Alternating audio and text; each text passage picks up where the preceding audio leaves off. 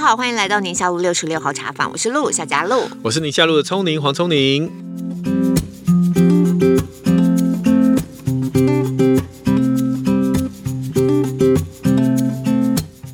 哎，聪宁，你有没有接过诈骗电话？当然有啦，这个时代有谁没接过吗？真的耶，我觉得想说，在台湾做个民意调查的话，嗯、应该百分之百 大家都有相关的经验吧？一定会的，即便你有那个软体。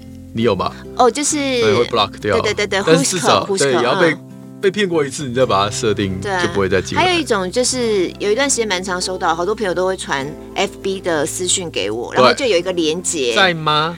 你是说在吗？是不是？很多种啦。我是碰到说，这是你吗？这是你吗？然后底下有一个假的 YouTube 嘛，对不对？对，就是有一个连接这样子，对对对对，然后哎点进去就嗯。不过还好，因为我新闻播的还蛮多的，碰到这种我还蛮有警戒。有时候真的，哎、欸，这样点说啊，这个应该不是，就警戒心就会出来了。对对对、嗯。我们今天想谈一谈诈骗，因为最近你说诈骗案呐、啊，我们新闻真的几乎每天都在播。那诈骗对我来说什么新鲜感，有什么好谈的呢？最近这个案子我倒觉得有点意思，听听看。就有一个，他其实是餐厅服务生，嗯、但是他大概是。之前在美国生活过，有点像 A B C，或是很小就移民之类的。嗯、哦，应该没有移民，因为他是持绿卡，他有美国绿卡。嗯，嗯，他就开始到处去骗，骗什么？骗他骗说他是毕业哈佛大学的医学院，哎呦，然后假冒医生的身份，在美国在台湾都骗财骗色，嗯、而且哦，他是结婚了，然后还骗他老婆，骗他老婆的娘家，他跟他老婆。呃，十年的婚姻，他老婆才提出离婚，等于等于后来才发现这件事情，然后他们还生下了两个女儿。对对对对对，他是有见面的哦，有见面啊，就是有婚姻关系啊，在美国结婚这样。对，我不确定是在美国或在台湾呢，应该是在台湾哦，因为他跟讨老婆娘家骗说他在美国哈佛大学要念书，需要学费，需要生活费，骗了老婆娘家上千万的这些费用，就搞了半天。就根本一场空嘛，因为他其实是一个餐厅服务生，然后他在结婚之后继续拈花惹草，还继续用类似的话术去骗其他的女生，跟他们借钱要礼物，到最后东窗事发，他老婆也才提出离婚。也就是说，整个过程他骗了他老婆这么多年，就我我我当时就一个好奇，就是他不就是你老公，怎么会？是这是就异地婚姻就是了，他只是回来有。生个小孩，然后又回去。他后来应该都在台湾，因为受害人都在台湾。可是他拿美国的那些证照，那 但那些证照其实后来被发现，你是在网络上，你可以把它印下来，就是然后 P 上你自己的照片，他是 P 上自己的照片，就假装他有那个医生证。嗯，对，就这样子就台湾这么久。他怎么职业呢？他一定要去美国才能职业啊！就是他的他的假身份。你你会问这么多问题呀、啊？对。我就好奇那些被骗的人有没有问这些问题？他们是可能真的是对对医生这个行业这个领域不那么熟悉，然后一听到对方讲哈佛哎、欸，就哈尔滨佛学院呢，哈佛，我 老梗了，不好意思啊，哈佛医学院呢、嗯，好像听到这个就会开始就相信了，结果我记得很很清楚。我们在报告的时候啊，我们那个单位主管就在讲到这个案例嘛，他就讲了一句话，我印象好深刻。他就说：“我跟你讲，现在哈那个情节越含的啊，越容易。”就是越夸张的，就是对，越越含的情节，然后越容易到手，就越容易骗到人。哦，所以如果只是那个杜克大学不行，嗯，你看没听过大学不行，对，你就是要，要哈佛，对，然后大家好像就觉得、嗯、哇高不可攀，你也不会想到要去确认，嗯，你也不会想到要去查一下哈佛医学院有没有这个学生，你一般你就相信了呀，对不对？对，哦。或许这个有一点难，哈佛医学院你不太会上他的网站去查他的校友，可是你总是会想知道他现在你毕业了总要有工作吧？你在那里工作？有啊，他给你看他的医生的证件。哇塞，他还是哎我，因为现在露露把电脑打开给我看，他还是那个神经外科哎，太妙了，真是太妙了。然后后来才发现，在网络上可以找得到。他只要把自己的照片把它 P 上去，这样就可以了。哦，所以他就离开台湾的时候，他就说他去工作，成本十美金。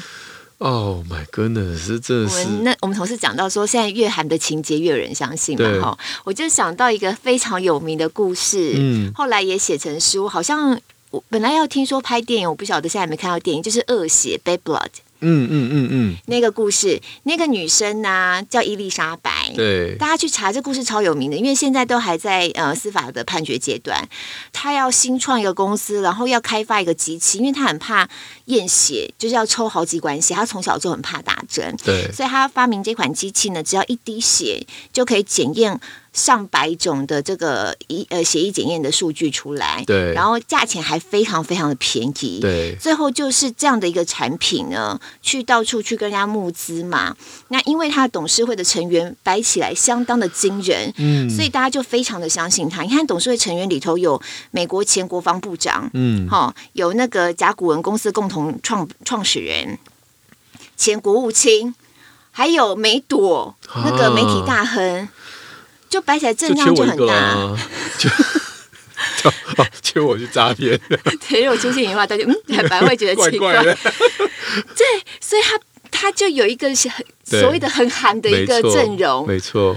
然后大家就被吸引了，可是却没有发现一个非常基础的事实，在他的董事会成员里头，没有任何一个跟医疗有关、哦、跟生计有关，没有。所以那些人也是被骗的吗？他来才发现他们被骗，因为这个女生长得还蛮漂亮的，哦、然后都会把自己，所以她有那个什么又专业又美丽，对对，又年轻，然后有很多这种成功故事集于一身，对，所以大家好像也很容易相信她。到最后，这家公公司哦，估值九十亿美金，拥有八百名成员的的员工，叫 Theranos，嗯，嗯，这家公司他们的产品。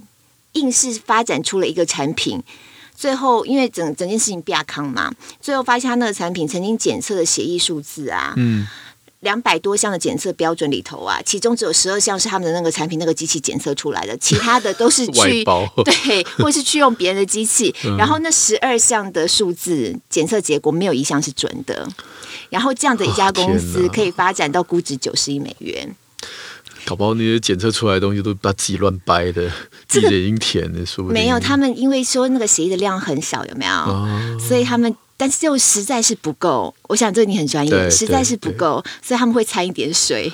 哎呦，然后量稍微多一点，就是要去造假啦。呃，这个故事。就让我想到这件事情，那这这个案子还持续发展嘛？我我后来就因为今天要讨论诈骗案，我稍微看了一下，伊丽莎白到最新我看到的时间点是去年二零二零年九月，嗯，那传出他就在法庭上，他成交一个自己罹患精神疾病或缺陷，以及因罪恶感导致精神状况的证据，想要以精神异常为由 来寻求减减轻他的罪行。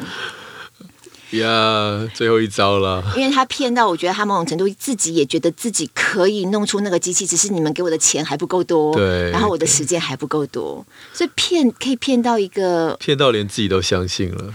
骗到一个我觉得有时候好难想象的一个地步，而且下不了台了。他其实这个谎言已经大到无法再不没有办法再再解开了。他从全世界最被吹捧的一个女性年轻女性的创业家，上了很多杂志财新啊，然后就是什么呃最最有影响力的啊前几名啊什么那种，一路这样子被大家吹捧。我就像你讲的，他下下不来啊。对啊，但这个世界也是很奇怪哈，就是自从有这种不管是募资啊、天使投资啊，开始这种呃漫天吹这个吹牛的这种事件越来越多。嗯、其实以前古时候的人做生意应该比较少，古时候比较扎实一点。对对对，就是你东西没有拿过来，我是不会给你钱的。所以现在叫做本梦比啊。对，这就是梦想嘛。我们今天请到了一位专家来跟我们聊诈骗，诈骗可大可小，诈骗大则像刚刚那个几十亿、几百亿的，对对，小则就是刚才讲简讯来一下，然后骗骗骗的个资。对，你有没有你有没有被骗过，或是你有没有听过？呃，我有，你有哦，我我有，呃，在一页式广告买过东西。你自己本身就是一页式广告的主角啊。你还会被这个骗？气死！没有，就是比如说，我想买一个玩具，嗯、我看到了，嗯、然后找不到，嗯，那我就上网 Google，那、嗯、就看到有一个电商有在卖，嗯，所以我就点进去，然后我就下单，就很简单的一个步骤。对，我是我其实我有警觉，我下单的时候发现它是货到付款的时候，我就知道不对了。嗯，对，那我就开始检视这个网站，然后发现它前前后都去不了哪里，就只有这一页，嗯，我就知道我被骗了。但反正货到付款没有损失、啊，所以我就不理他，嗯、就是就是当没这个，就是、哦、就是我也没付款，然后货我也没有开，就都没有，因为我没有管理员嘛。嗯嗯，我就说记错了，没有、嗯、没有我这样。我有个朋友啊，是以前小孩同学的家长，那他被骗了，这个我后来还有把他发成一个新闻，但是我就觉得这个真的很常碰到，就是有人急冲急，因为他们开店嘛，有一个人就是很着急的跑进他们店里，就跟他说：“啊，我老婆怎样，谁怎样，在什么生病还是什么的，然后我车要、嗯、车子又被拖了什么什么的，然后我现在又怎样怎样，反正就是边，然后也演的很真哦，演的很着急。”就你可不可以先借给我一千两千的，然后赶快处理完之后，我回头再来还你钱。那这当然就有去无回啊。对啊，可是这种很也很长，你只要看到人家然后一千，有的时候这种啊，你被骗你也就摸鼻就算，有时候跟你借个一百两百的。对，这个其实有方法。这个有一些心理学的心态，是啊，对。不过我们今天先让我们的专家聊完之后，我再跟你报告 我的读书心得。因为读书心得，专家先好好好，来来来介绍一下基本的这个诈骗认识一下。我们今天请到的是警察大学教授谢文燕主任，他是这个呃心理学的领域加上这一个诈骗的这些犯案的经验非常的充足，不是不是犯案办案了。办案的经验非常的充足，嗯、我们就欢迎他。好，欢迎谢老师。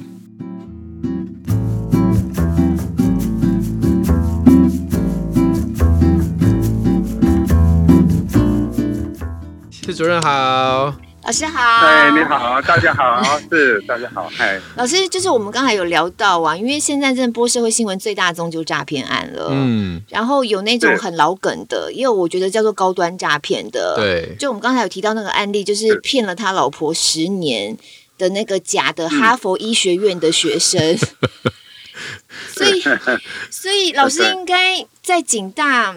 就很想听听老师的建议，因为有的时候就觉得说，哦，诈骗老梗已经这么常在媒体头看到，为什么还是有人会被骗？或者是那个骗人骗的很厉害的，怎么有办法骗他老婆骗十年就睡在你旁边的这种也可以骗这么久？他他们都是心理系的高材生吗？就是怎么那么厉害，会操弄人家的心理呢？对啊，嗯，嗯，所以从这里面我们大家知道，人。其实蛮脆弱的哈，嗯，有的自己呃可能会觉得也包括受的很高的教育，但是呃有一些自信不一定能代表他能做呃获得很大的安全啊，因为呃有时候自自我信任感很高，然后对外在的信息得到了如果不是很充分的话，反而他自己关起来很多外面的事情，那都不知道。所以很多诈骗案子，呃，医生也被骗呐、啊，呃，教授也被骗啊，就是因为他自己经常呃，在他研究室，他接触的人是其实都蛮局限的这一些人，嗯嗯嗯对，很很很小的空间的。然后回到家里，他忙，他连一般的新闻、社会新闻很少去接触的，啊、呃，所以在在这上面。呃，就算警察一再的做各种不同的犯罪预防宣导或诈骗宣导，问题这些宣导落不在他们耳朵里面，哎呦，他呃他在这上面就是比较麻烦的。哎，请教一下主任，就是除了刚才提到一个危险因子是说，呃，跟社会比较脱节的人，虽然就是活在自己象牙塔里面或专业领域的人之外，有没有什么样的受害者心态，就是什么样的？个性的人特别容易中招。以前我们都觉得是贪财的人，嗯嗯嗯，好像比较容易被骗。当然，一般会一般来讲会觉得贪财。其实我觉得用这样的字眼讲起来是，也好像是也不全然。是贪小便宜，每个人都会有这样的心态，或是省一点钱我可以，或贪一点的东西我可以。可是问题，这个过程当中需要有一点查证的管道，也就是说，如果是这样。我有没有一个警觉心？我觉得重重要，我们要提醒我们任何一个国人知道，做什么事情我们多一点警觉，就算我被害，可是我被害的几率是降低，相对降低很多的。嗯，是有没有一种状况是老人家比较容易被骗？因为其实我们常常在新闻当中播到一家里头老人家啦，就被骗那种像灵骨塔投资，有点像老鼠会的那种模式。那有时候一被骗，金额都非常非常的惊人。我每次播到这新闻，我都是觉得哇，有点吓一大跳，都是那种退休公务人员之类的，嗯、感觉起来也不是说真的底子很厚，是商人然后干嘛的？他们知道那个十八趴。能够挖？现在十八趴没有了，可是那一被骗，以前对。以前呢，那一被骗有时候都上千万哎、欸，嗯嗯，因为我就在想说，是不是有些什么样子的背景，怎么会上千万这样子被骗啊？呃，老人在某一个部分的类类型的确他的被害风险高，比如以前我们看到金光党的，对，他行骗的对象是老人，并跟他生活形态有关。一定跟他能不能在他这个人身上获得财物有关。年轻人没有骗，没有没有钱让你骗嘛，顶多呃零用钱几百块、几千块大不了。可是老人是好几万块，甚至上百万的。嗯，那再来，老人有时候有一个现象也比较容易被骗，是因为他跟其他人是比较疏离，所以因为老人会有这一些特性，包括跟呃小孩子不在，没有人陪伴，没有人可以查询。啊，这样一个比较疏离状态。再来，如果从从那个灵骨塔等等，是跟老人未来生活比较相近相关的，用这样的名义，呃，在老人身上是比较容易成功的。那、呃、这是构成这样老人的特征，跟他的钱、跟疏离、跟他在乎的一些东西套在一起，这一部分的被害可能性就会相对高。呀，我刚刚跟露露在讨论这种事情，就是说，呃，如果。真的被骗了，比如说老人家已经被骗了几千万，甚至有跟这个他介绍低价钱庄也借了钱了。那现在事情啪康爆发了，请问他的子女要怎么处理啊？就法律上有没有一些救援啊？对，要不然就是真的要把那些债务全部吞下，好恐怖，几千万的债务。对对，如果追得到是可能，追不到这个就麻烦了。嗯，而且老人刚开始被骗的时候，他就一直相信。嗯，是这样没错。嗯，所以有时候别人出现要阻挡他不容易。第二个，他本身就很怕别人，很怕小孩知道，对不对？尤其怕小孩知道。哎，对，怕小孩知道，他一定被骂的嘛，一定被骂，骂死了。就即使在这上面还没有被骗，呃，被害结果还没被看之前哦，他自己也怕被他小孩知道，哎，嗯，有时候还怕被老伴知道，因为老伴都都都那要是这样的人会怎么样？哦，所以。在这上面，也就因为这样，他跟别人就更疏离，或他在讯息跟别人沟通在上面是越来越少。会不会在那个过程当中，他其实不觉得自己是被骗？我觉得他他可能到一半的时候，他发现不太对劲，但是他会用正向的方式说服自己，嗯，说不会不会的，应该不会有事的，到时候钱就会拿回来了。对对对，对 他老经验，我们也就是说。嗯在这上面有没有担心他自己的脆弱，看不到自己的脆弱？嗯，他的疏离，有时候他担心，反而啊面子的问题，我不能让别人知道我有缺钱这个问题。所以要是有一个投资机会，我去投资是不错。哎，所以在这上面也因为他一直加了一个我我觉得重要东西的面子问题了。嗯，好，所以在这上面更容易让他陷入已经危险当中，自己又怕别人知道，所以把。可能各种不同的提醒跟救援的管道都把它封闭掉了啊，这是我们比较担心的。Yeah. 包括我们看到很多爱情被骗在老人身上也有。对，爱情骗子在老人身上也有。主任分享一个最离奇的案例吧，最离奇的案例，让我们听听看，会瞠目结舌的那种。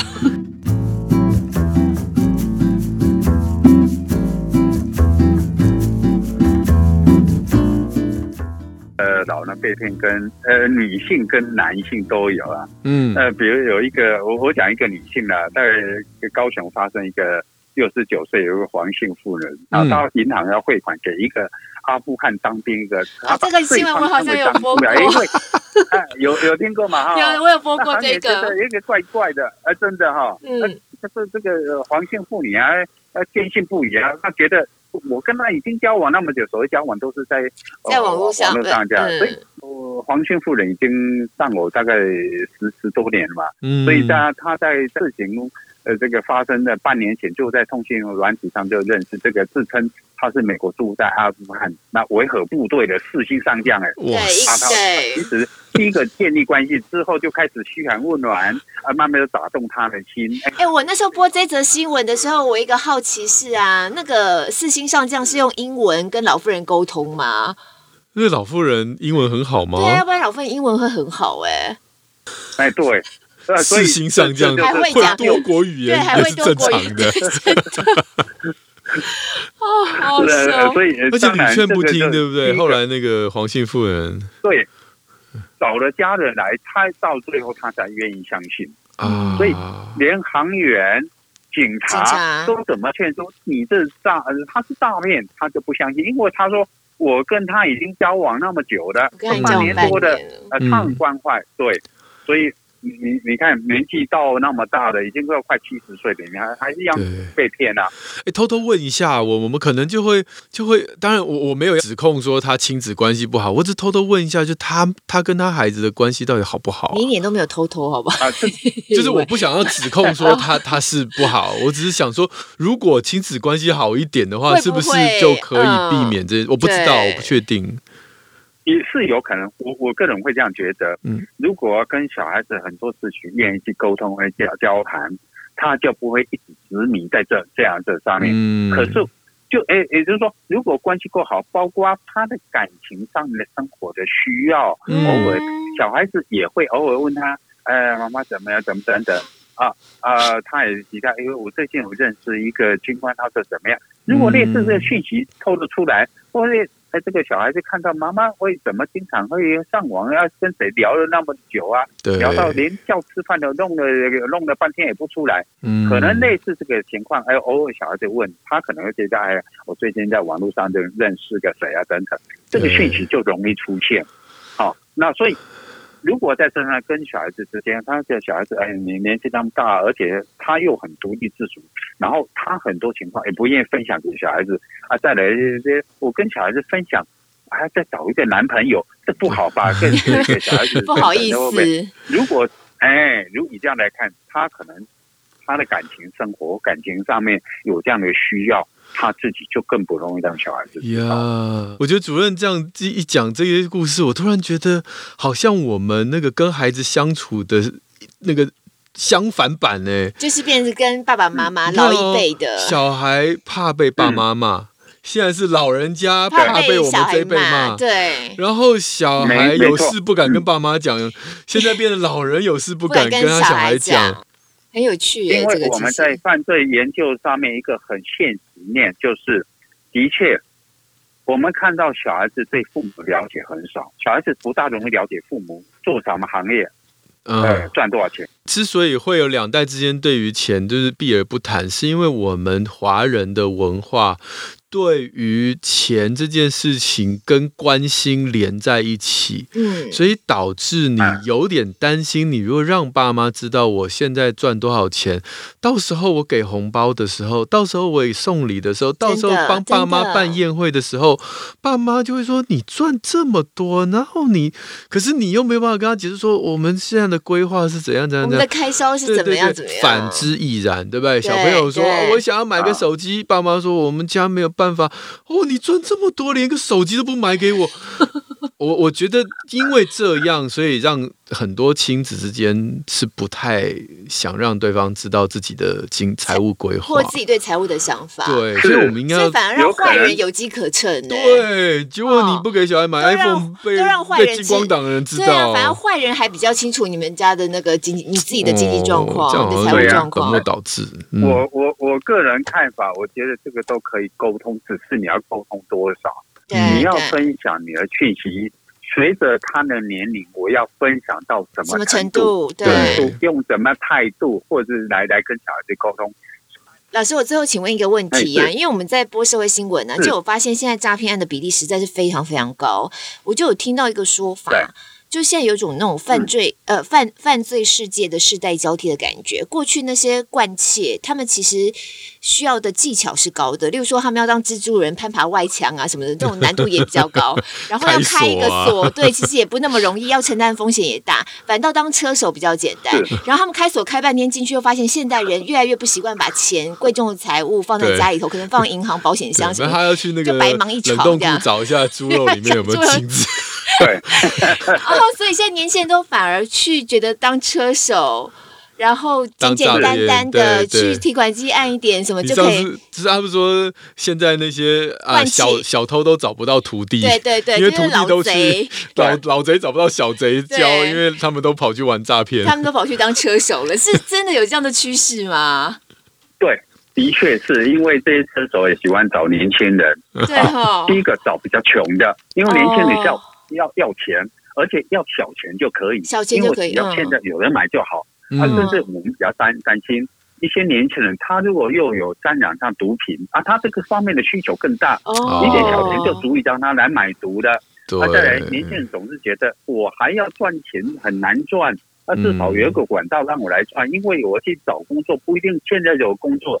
就算有工作，我觉得钱不够，我还需要多一点，让我可以买一个什么我想要买的东西。嗯，靠我自己买的，呃，用赚的这个钱是不够用的。嗯，所以年轻人，第一个，我透过哎，人家告告诉我，哎，可以短暂时间去赚钱，怎么样？我就帮他领个什么钱，我就可以得到。他们想一想，对，这上面我是。感觉那个电话组比较需要训练哈，电话组要好好讲话。我跟你讲，现在电话组啊，也常常服务态度不好。我们有时候就会接到那电话，你一发现他是诈骗电话，干嘛？他会跟你对呛哎，然后讲话也超难听的，然后 对啊，这个真的是没有职业道德的。我们同事有一次分享啊，他就是接到一个诈骗电话，然后他接起来，对方还没有开口，他说：“哎，不好意思，我现在正在忙。”我我他因为他一听到他前面讲的开场白，就大概知道，所以他很客气的回绝说：“我现在正在忙，正在开会。”对方就呛一下说：“哎，你开会接什么电话啊？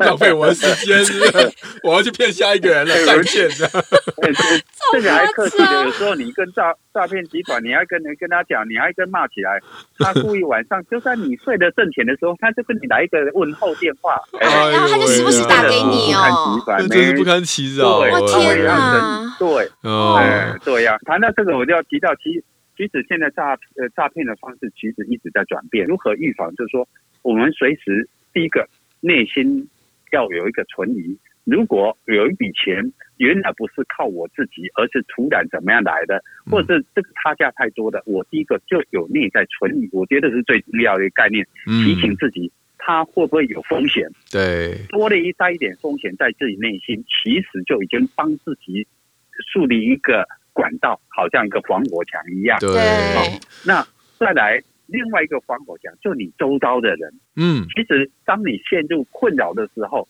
我觉得。父母、家人是非常重要的，嗯，他随时会帮提醒我们，他是第二道的防火墙，不要不好意思分享。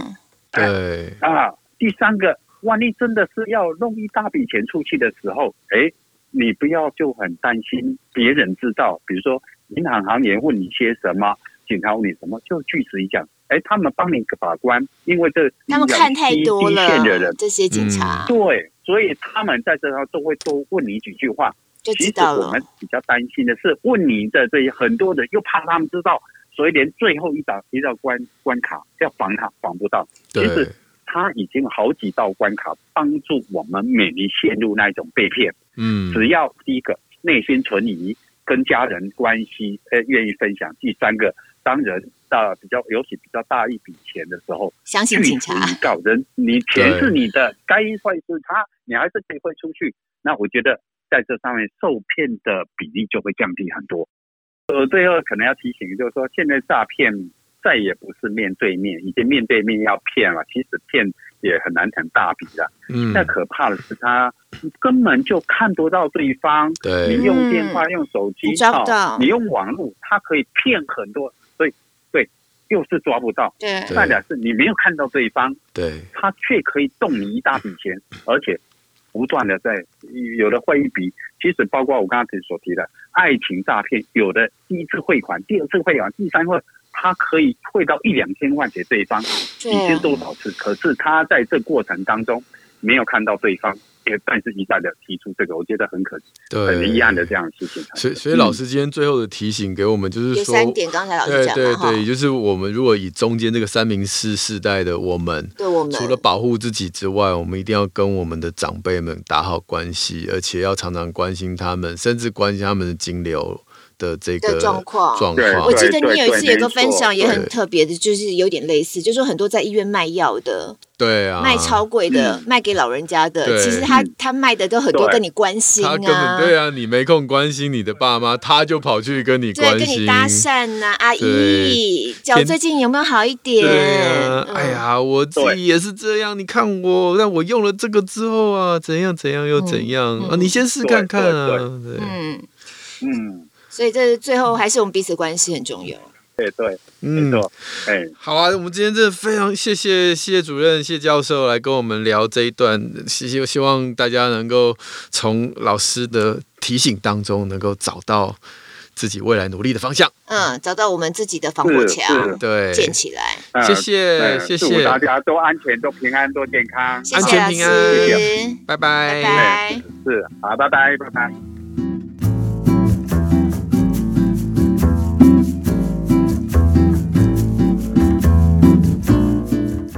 实我真的觉得我们要好好关心我们老人家哎，因为我自己。你也知道嘛？你刚刚有提到，呃，在节目刚开始的时候，嗯、我就是受害者，因为他们拿我的照片去骗人啊。对对，一直到现在，即使你不断的，很多人问我为什么抓不到，我来跟大家解释为什么抓不到。他拿我的照片，对不对？嗯、然后把我在网络上的这个手上，可能就是可能是感谢状，或者是手上拿的可能是标语哦，嗯、这个要打流感疫苗之类的。他把那个标语就是偷天换日，换成他们成别的东西成别的东西，就是那个三酱茶。你现在到底卖过几样东西啊？三酱茶是最恼人的，三酱茶最恼人。对，因为它不断不断的在散播，而且重点是会就是有人就是中招，就真的买了。对对，很多老人家买啊，就说我已经喝了这个茶，为什么血糖越来越高之类的啊？然后他在那个广告词说，如果血糖没有降，这个黄医师亲自去你家调教啊。真的他还这样写？对啊对啊。然后那老人就说：“那你可不可以来我家调教一下？” 我说：“调你个头啦！”那也是心里的 OS。但是我不敢啊，我还是要就是写信安慰他说你。被骗了，这样就是我请他寄到医院嘛。Oh. 那我要讲的是，很多人问我说，为什么一直已经一年多了嘛？对，我跟你讲，其实我们已经做过一呃所有的事情都调查完毕了。嗯、他那个茶很轻，嗯，对不对？所以那个盒子其实重量很很少，里面放什么阿里不搭又不关他的事情。然后就他直接从大陆出货，对，出货。所以你进到台湾端只有那个物流，他根本不晓得这里边是什么。对。那就送到你家，货到付款，就是这样。嗯、然后那一些所有的网页都是新加坡网站，在新加坡，哦嗯、没有人，没有姓名，没有电话，没有住址。你在盒子上你也看不到任何什么负责人、公司名，你根本告不到半个人。对啊。然后都是在什么？你知道父亲节他会开始撒广告，母亲节开始撒广告。哦，什么九九重阳节，反正就是类似的这种跟老人家相关的节日，他就开始撒广告。嗯，那他的 TA 就是很多 TA，很多年轻人都说我没有看到你这些诈骗呢，他都撒给老人。哎，你这样讲真的真的，其实我是因为你自己在脸书上面分享了这个事情，然后你有多气，然后我才注意到说哦，原来你也是。对对对，但其实都是长辈的截图，然后转过来。所以很多很多朋友转给我，我说你就按检举，他说哦，那是我妈的手机，那我回去碰到他，我再帮他按。所以刚才老师有在讲说我们要关小人家，你这样一讲啊，我觉得我们要常常看一下老人家的 Facebook，对，稍微然后他买任何的营养食品。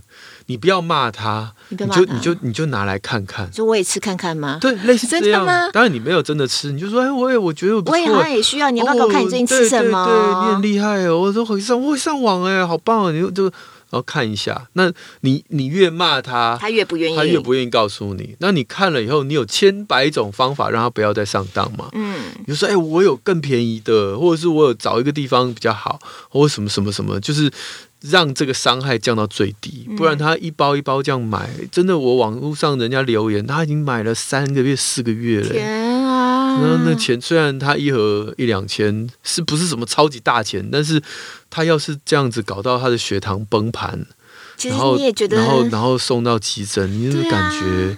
很糟哎，那其实是是我我们最害怕的事情。嗯，嗯，尤其就一个专业医生来讲，真的非常非常不想看到这种事情发生。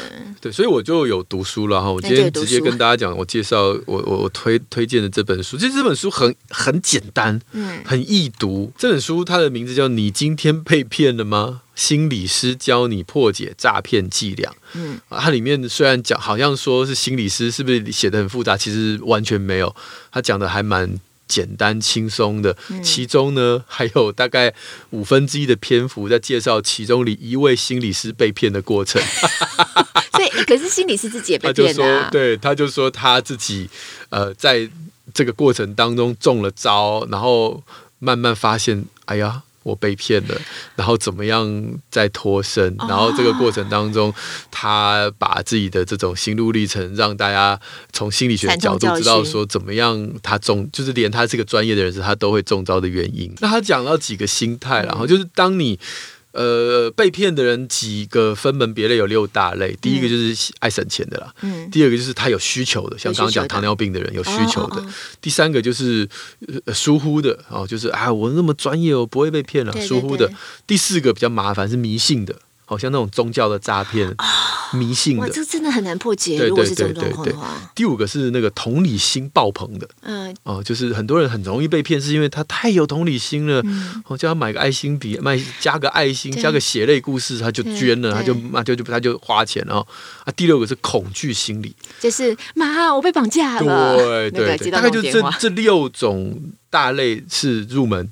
然后就是你可能其中一个心态是你比较脆弱，那么你就有可能被这一类型的诈骗上钩哈。嗯、那诈骗者他用的几个技巧哈，第一个就是刚才我们有提到叫做脚一脚在门槛效益。嗯，他如果一开始就是说我要跟你要个三三万五万，你一定不会被骗。对，但他一开始如果请你帮他一个小忙。小你就会说，哎、嗯，反正也还好嘛。如果被，嗯、就算你不还我这笔钱，其实我没有很，其实我没有很，对对对。那你就会帮他这个忙。那从这个脚跨进门槛之后，其实他要骗取的是你的信任感，嗯、因为他第一笔钱一定会还给你。哦，对吧？那后来会越借越多，后面会越借越多，或者心态上他会让你信任他。你，说我们这个事情，呃，我们要呃帮助什么人，那就算你没有办法捐款，至少给我们一声加油好吗？你说加油，加油可以啊，哦，加油没有什么损失吗？加油，谢谢你，真是很好的人啊，你这样称赞我，哎，那你应该也是一个很善良的人喽。哦，那接下来他就有可能机会。你跨一个小一一脚，就圣经讲的嘛。你如果今天这个这个开一个小缝，嗯，然后那个呃那个门就被对对对就炸开，然后恶虎一样冲进来。第二个叫做认知失调效应，就是它会让你知道说，哎，你这么你这么有爱心，你应该可以理解。我现在这个事情的处境吧，哦，你那么专业，嗯、那你应该知道这个疾病目前很痛苦吧？嗯、哦，那哎呦，我是医生啊，你现在跟我说你有这个这么大的疾病，然后我这么理解又不帮你啊，好像跟我的专业好像不搭呢，这是认知失调的效应哈。那第三个最常用到就是。畏惧权威，检察官要办案，警察账户怎么样？怎么样？好像涉及洗钱什么什么的。对对对，那刚才其实那个哈佛也有一点类似，哈佛是哇，这这么这么高，这么权威，这么厉害的学校，医生。对啊，那他跟我说他很忙，然后又不跟我解释他的工作，应该是太深奥了，我可能听不懂。我就不要问太多，不要问太多。他说他现在很忙，我就不要打扰他。对对对，嗯、那当然这个也牵扯到下一个叫爱情印象了。哦，那爱情印象这个有一点点就是叫做自我实现预言，就我已经爱上你了，嗯、所以我只好把你所说的每一句负面的话都解读为正面。哦，不然我我就怎么，不然我没办法、哦、跟自己交代。对，我不知道跟怎么跟自己交代。嗯嗯、而且这有那种沉默成本效应嘛，就是我已经付出那么心力，那么多时间精神，那我我就要。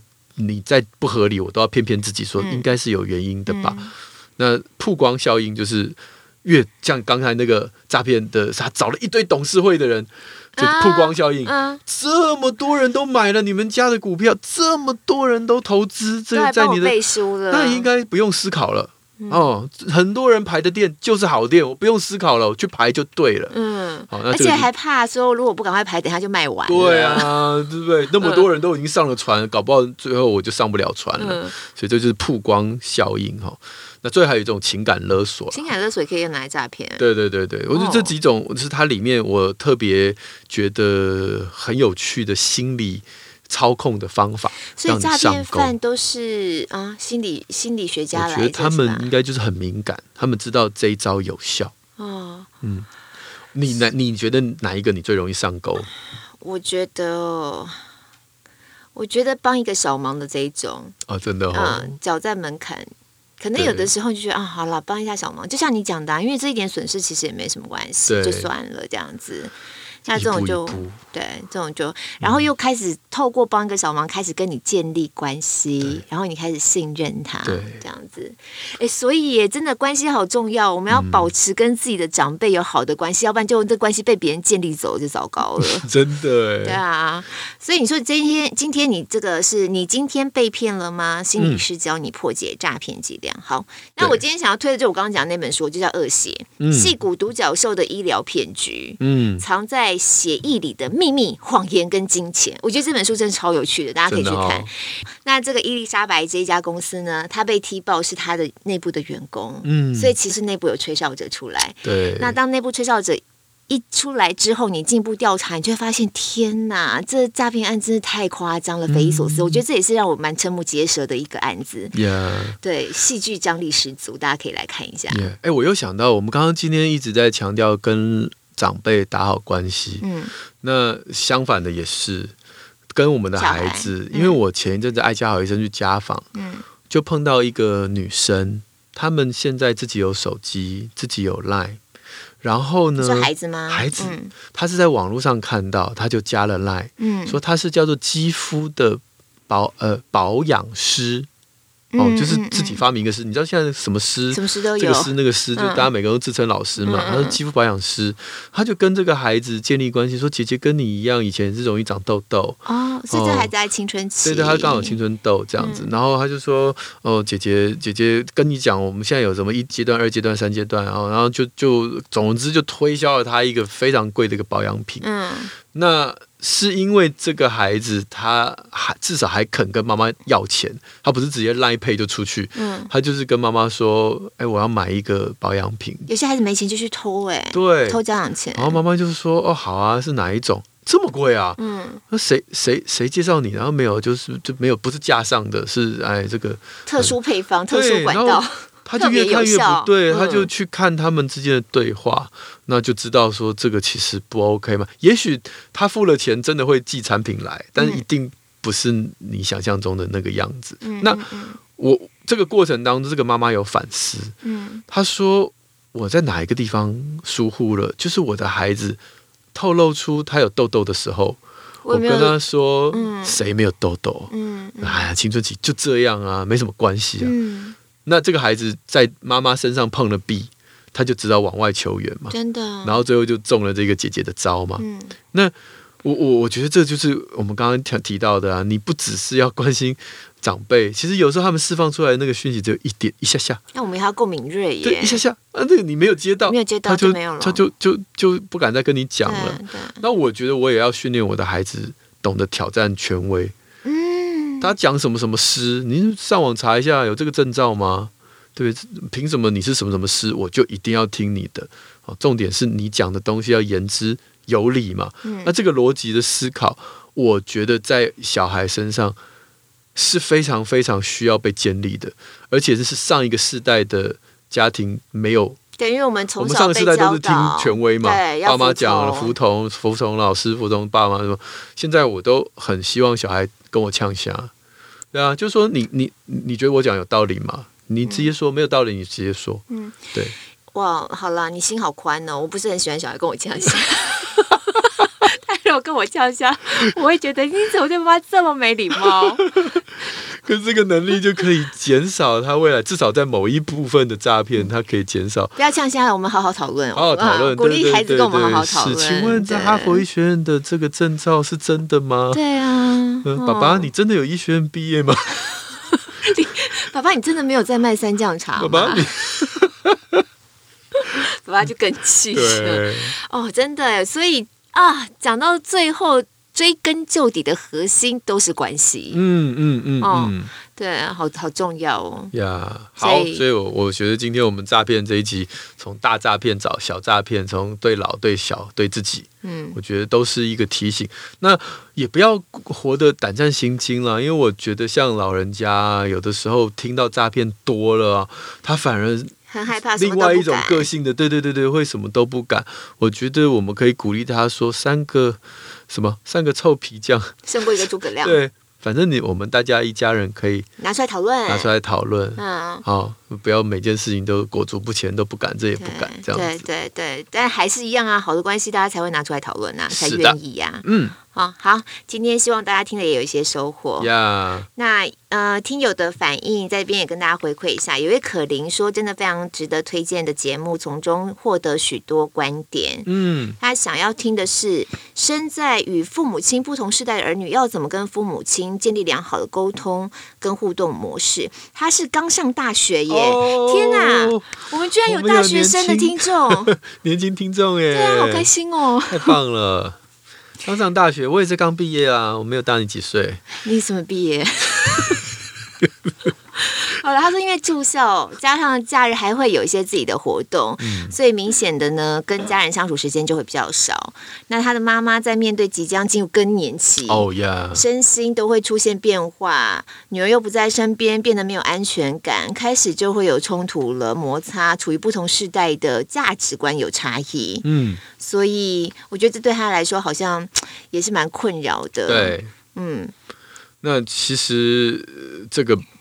是很不容易的，很不容易，而且这就是人生的一个阶段了。我记得我在大学阶段是跟我爸爸在这上面冲突很大，冲突大到几乎是要闹到家庭革命，是哦，非常恐怖。可是可伶就是时间拉长看啦，一段一段时间过了，只要不要彼此真的说哦，我跟你断绝关系，什么弄到很僵，其实慢慢慢慢都会彼此理解。嗯，只是都要给自己。跟妈妈多一点时间跟空间消化一下，现在孩子就是长大啦，对，状况就是不一样啦，对。那那孩子也要体谅，说妈妈在转换过程当中不容易，不要冲击这么大，对，终究是会过去的啦。嗯，我觉得我学习了很多年，嗯，很多年后，距离拉开，但是嘴巴甜一点，我觉得这是大概这么多年来。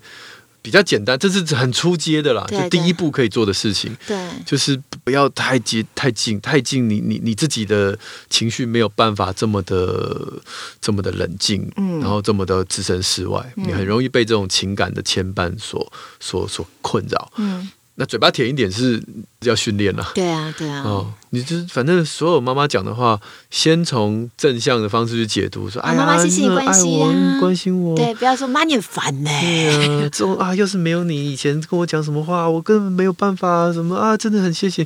反正嘴巴甜一点，但那但是距离拉开一点，就偶尔也发一点长辈图给爸妈，爸妈就觉得我被关心的。父母也要也也是，我觉得长辈也正在学习，嗯嗯，对他们经过这一段不容易的更年期，他们也会有新的体悟，嗯，希望喽。哎呀，我们不知道聊到后来会不会有机会做更年期这种题目？等到我们自己有经历之后，就是哎，我是那个宁夏路的露露，我今天有点潮红，热。下一位。发脾气，下一位接着，对，他说：“对妈妈高需求依附的孩子，爸爸能做什么呢？他是一个学习正向教养的爸爸，嗯，是家里主要学习者，对孩子的陪伴也很重视。可是四岁孩子就是想要妈妈陪，嗯嗯嗯。嗯。”当情绪高涨的时候，我的陪伴，孩子就要我离开，只要妈妈。对对对，对，嗯，这很常见哎。嗯，我想让让爸爸妈妈知道说，其实你可以跟孩子单独建立自己的依附关系。所以，当家里面呢，妈妈是他的第一顺位的时候，你的角色就会被排除在外，这是非常合理的。嗯，我家里有这个这个最好的，我干嘛要拿次好的？嗯，就次好的走开，我要最好的。好，那妈妈跟孩子之间的相处模式，他自己要负责啊。嗯，妈妈如果觉得没关系啊，我就让我的孩子跟我黏 T T 啊，反正四岁嘛，能黏就也就这个时候。嗯，那其实我们作为爸爸可以可以就是 OK，那我可以做点别的事情。我我我我我就不要干扰他们了，不干扰你们了，然后我就就就是做家事啊，然后那但是妈妈有时候晚上又会抱怨说哦，我快累死了。对，他就说妈妈的情绪有时候也很高涨。对对对对对，那爸爸就就也不要在那边落井下石，谁叫你，然后就不用不需要，但是可以沟通的点是什么？是说，如果可以的话，请让爸爸跟孩子单独相处，因为这样的状况下，第一顺位不在，他只能选择，他只能选第二顺位的时候，他会跟第二顺位建立独特的关系。嗯，这个关系可以跟妈妈是，就是母子关系跟父子关系可以是迥然不同的，孩子是可接受的。嗯，反正妈妈不在了嘛。嗯，那爸爸跟我的相处模式虽然跟妈妈不一样，嗯，也 OK 啦，无鱼虾也可，也不错啦。哈，嗯，那么我觉得这这这健康的关系。就建立起来了。对，那最后只要讨论，就是当你爸爸跟妈妈跟孩子都在的时候，那你就要认命，就是 OK，那就是顺顺着孩子心中的第一顺位的方式来。世上只有妈妈好，就是这样啊。不过这爸爸好棒哦，这爸爸会会。一直在思考这个问题，因为他说他是很苦恼的爸爸哎。我我小时候也常，我有孩子小的时候我也常常被叫滚啊。呃，当然不是这，当然意思就是就一样的走开啊，不要出去啊，你出去，出去啊，走开啊。可这时候反正妈妈出去，我去旁边 seven 买个东西，这样子就让自己完全离开爸爸，就哎有机会了。对，很多妈妈已经快崩溃了，我就跟他讲说，你崩溃，那你愿不愿意在像要睡觉时间，你就是离开一小时。嗯，然后让爸爸陪睡，那不，你不要在屋子里，你在屋子里面，他听到你的声音，他就冲出来。对对对对对对对。那一天、两天、三天、四天这样下去，哎，孩子就习惯了。会，这个这个很有效，就是妈妈自己要忍住，不要介入，先离开现场。好，希望能够给。呃，这位说很苦恼的爸爸接着带来帮助。哦，我们小编也很贴心的说，既然顺着刚才我们呃 听友，对对对对，我们可以推荐一下星子天下线上课程。这位讲者非常有名哈，黄聪宁医师，他的育儿必修课全世界目前这已经在这个线上课程网站 排名第一，是三两年了。哦，两年了，对对对对对，一直都是这个呃。还不错啦，感谢大家的支持，希望大家能够在这个育儿的线上课程当中，能够得到一些比较完整整理过的知识帮助。嗯，嗯好，这也是很棒的一个呃资讯的内容，提供给大家。好的。那我们今天节目就到这边结束了，记得要跟我们身边爱的人建立好的关系，没错哦，这样子大家就比较不容易被骗，这样子，对 对对对对对，互相提醒，比较不会被骗。好，希望大家喜欢我们今天的节目喽，下次再见喽，拜拜，拜拜。